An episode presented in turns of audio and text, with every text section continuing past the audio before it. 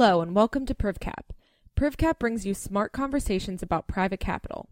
Today, PrivCap's David Snow interviews Mark Calnan, Global Head of Private Equity at Towers Watson. The topic Real Assets. Investors are increasingly interested in real assets, but have a great desire to learn more about how this collection of assets should be defined and how the asset class differs from private equity. In the interview, Calnan discusses these and other issues. The discussion begins with Calnan's explanation for why investors have taken an interest in real assets in today's market. Yeah, I think there's probably three core reasons. Firstly, diversification. Uh, secondly, the ownership of, of tangible assets is, clearly attractive. Uh, and thirdly, inflation protection. So all of those characteristics, um, particularly attractive in a in a world as uncertain as we're facing today. So just to give a bit more colour on each of those these underlying assets generally have different characteristics and, and return drivers to, to other private markets investments. So, in turn, that allows you access to different underlying betas. And these betas will often operate on different cycles to businesses that traditional private equity managers, for example, might invest in. So, we see that the private equity beta is very much equity market beta.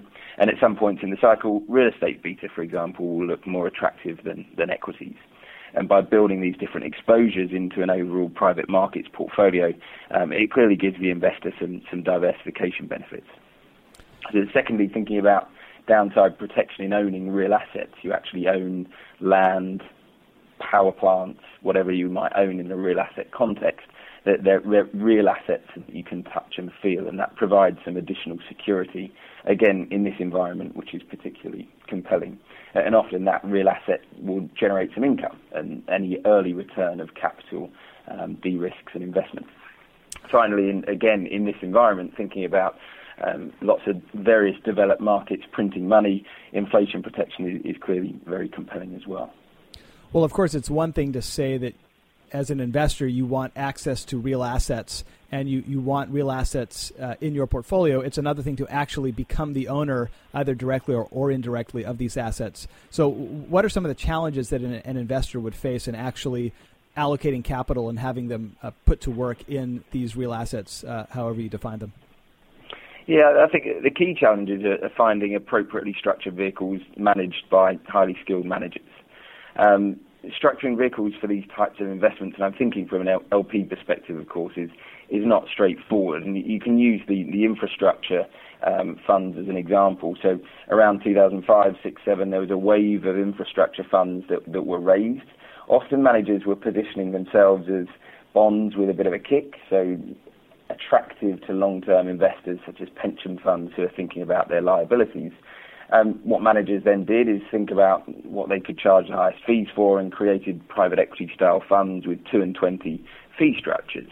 Um, it, it's not clear that infrastructure managers who might have a less relevant track record relative to private equity funds and might be targeting lower returns um, should have been charging the same fees, but that's what they did, and, and, and the investor market allowed them at that stage um, to get away with it. I think what they've ended up with, certainly some of those investors into some of those infrastructure funds, um, despite marketing a low risk and income yielding products to their investors, some investors ultimately ended up with highly leveraged, high risk private equity style investments. So in, in that environment, there was there was a, a mismatch between what some of the managers marketed to their investors and what they ultimately provided them with. Now, infrastructure is a relatively new institutional asset class, and we're doing lots of work with our clients and other large investors to help kind of brainstorm around the most appropriate structures. In short, we're thinking about lower fees, lower leverage, and, and a bit more clarity over the types of assets um, that might be acquired in a core infrastructure context. Uh, and we've been really encouraged by the engagement we've seen from both managers and the investor community. So we're pretty excited about the future for infrastructure as and when the market begins to provide some really appropriately structured vehicles. But I think that the structuring in the first instance um, is something that we see as, as a challenge at the moment. Um, I think that the other challenge, as I alluded to, is um, around highly skilled managers. I think, again, given the immaturity of the infrastructure asset class, often managers haven't been operating for 20 plus years like you might find in the traditional private equity space. This obviously can have benefits in terms of more hunger and, a, and perhaps a keener alignment with their LPs. But as with any private markets investment, I think in that context, LPs do need to be very selective in identifying high quality um, infrastructure managers. Would you say that part of the difference in, let's say, you know, real assets or infrastructure from private equity is the focus on the long-term management of these assets versus more of the private equity model of you know buying it, adding the value, and then exiting uh, uh, several years later? Yeah, I, that's part of it clearly, and, and obviously in my last answer I was responding specifically to infrastructure, but real assets obviously extends way beyond just infrastructure, so opportunistic real estate, energy, etc. Uh, but I, I think there is an element of that certainly. So if you think about again coming back to the structuring point. Um, if you have a 10-year fund, which some real asset managers will use, the, the concept of having a very long-term investment that you want to hold for a number of years um, is not necessarily consistent with that structure.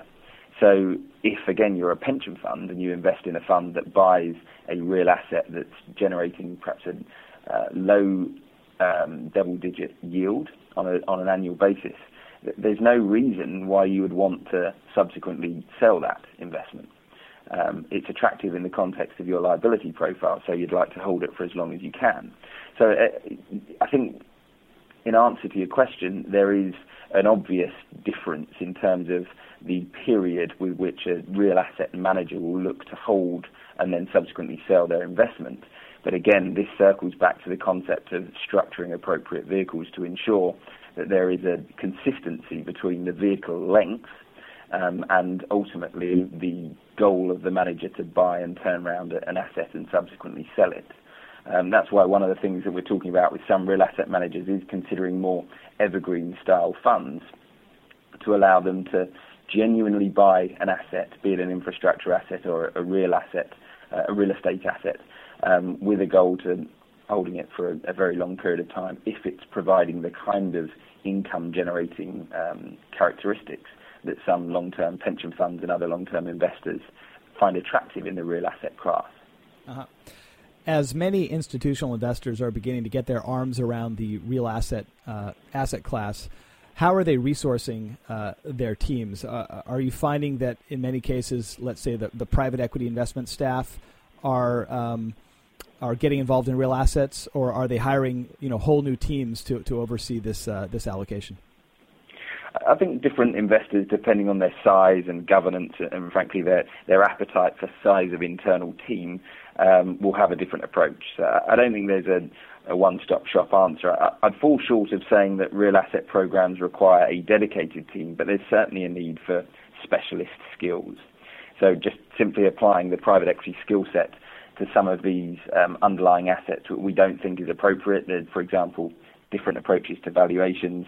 Uh, the concepts of EBITDA, for example, are largely irrelevant in many real asset portfolios, although it's the main metric to think about valuation multiples in private equity, for example. So you certainly do need specialist skills. Um, but all that said, we see great value in having a variety of skill sets and backgrounds getting involved in all private market diligence efforts, be it traditional buyouts or renewable energy or opportunistic real estate. I think the, the additional perspective that a private equity professional, for example, can provide from a devil's advocate perspective in renewing um, a real asset fund is very additive in, in the context of the overall diligence effort.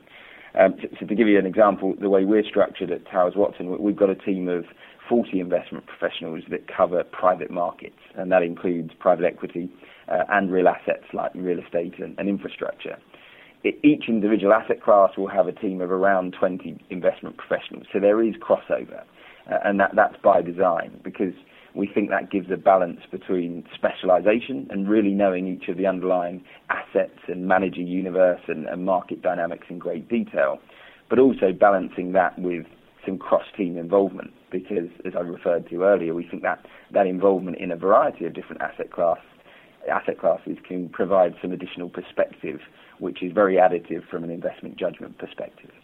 Uh, sure. And uh, one more question, Mark, and that is uh, just more generally with regard to the future of real assets as as an asset class. As you think about the set of opportunities within real assets, what to you stands out as being kind of uh, very exciting from the point of view of, of an institutional investor? I think uh, uh, we're obviously going through challenging economic times. In turn, that leads to a tough lending environment. So, what we're looking for at the moment is identifying managers that can plug that financing gap in situations where the seller perhaps is highly motivated, but then in turn can subsequently know the underlying assets sufficiently well to, to add value post acquisition. So, we see great value in real specialist knowledge in certain sectors. So, take the energy landscape, for example. Um, we've got some investments um, with managers who are very dedicated in this space, which in turn leads them to be at the cutting edge of different market and industry dynamics. There's lots of change in this environment. Let's take the US shale gas, for an example, as a potential game changer for the overall energy landscape. Having managers that are able to know that industry and the, the overall power dynamic in such detail that they're able to go in and buy um, areas where they can explore this and, and make money for investors um, is very attractive. Uh, that, that's one example. That there are others I think that we see um, at the moment that we're doing a bit more work on around renewable energy, for example, and some more opportunistic real asset, real estate type um, approaches in Asia and some other emerging markets, where managers who are able to demonstrate a, an intimate knowledge of the underlying industry dynamics um, and be able to move quickly enough when there are motivated sellers to provide that financing gap, we think can have really attractive risk return dynamics for, for our clients.